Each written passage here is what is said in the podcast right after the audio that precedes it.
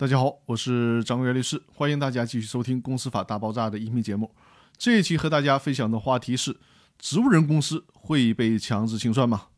今天讲的是清算纪要的第十四条。这条呢是关于人民法院对强制清算申请中被申请人未能举出相反证据，以及被申请人为植物人公司时是否应当受理的规定。这里先说一下。所谓的植物人公司是指被吊销营业执照或者自动停业等原因，公司长期无任何生产经营活动，但又没有进行清算的公司，在日本公司法里面称之为休眠公司。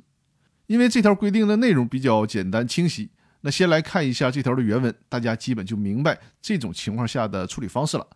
第十四条的原文是：申请人提供被申请人自行清算中故意拖延清算。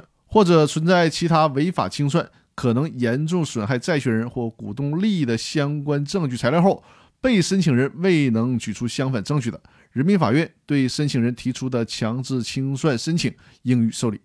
债权人申请强制清算，被申请人的主要财产、账册、重要文件等灭失，或者被申请人人员下落不明，导致无法清算的，人民法院不得以此为由不予受理。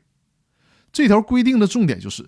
即便公司的财产、账册、重要文件已经找不到了，也不能作为法院不予受理清算申请的理由。那面对这种植物人公司，法院应该怎么处理呢？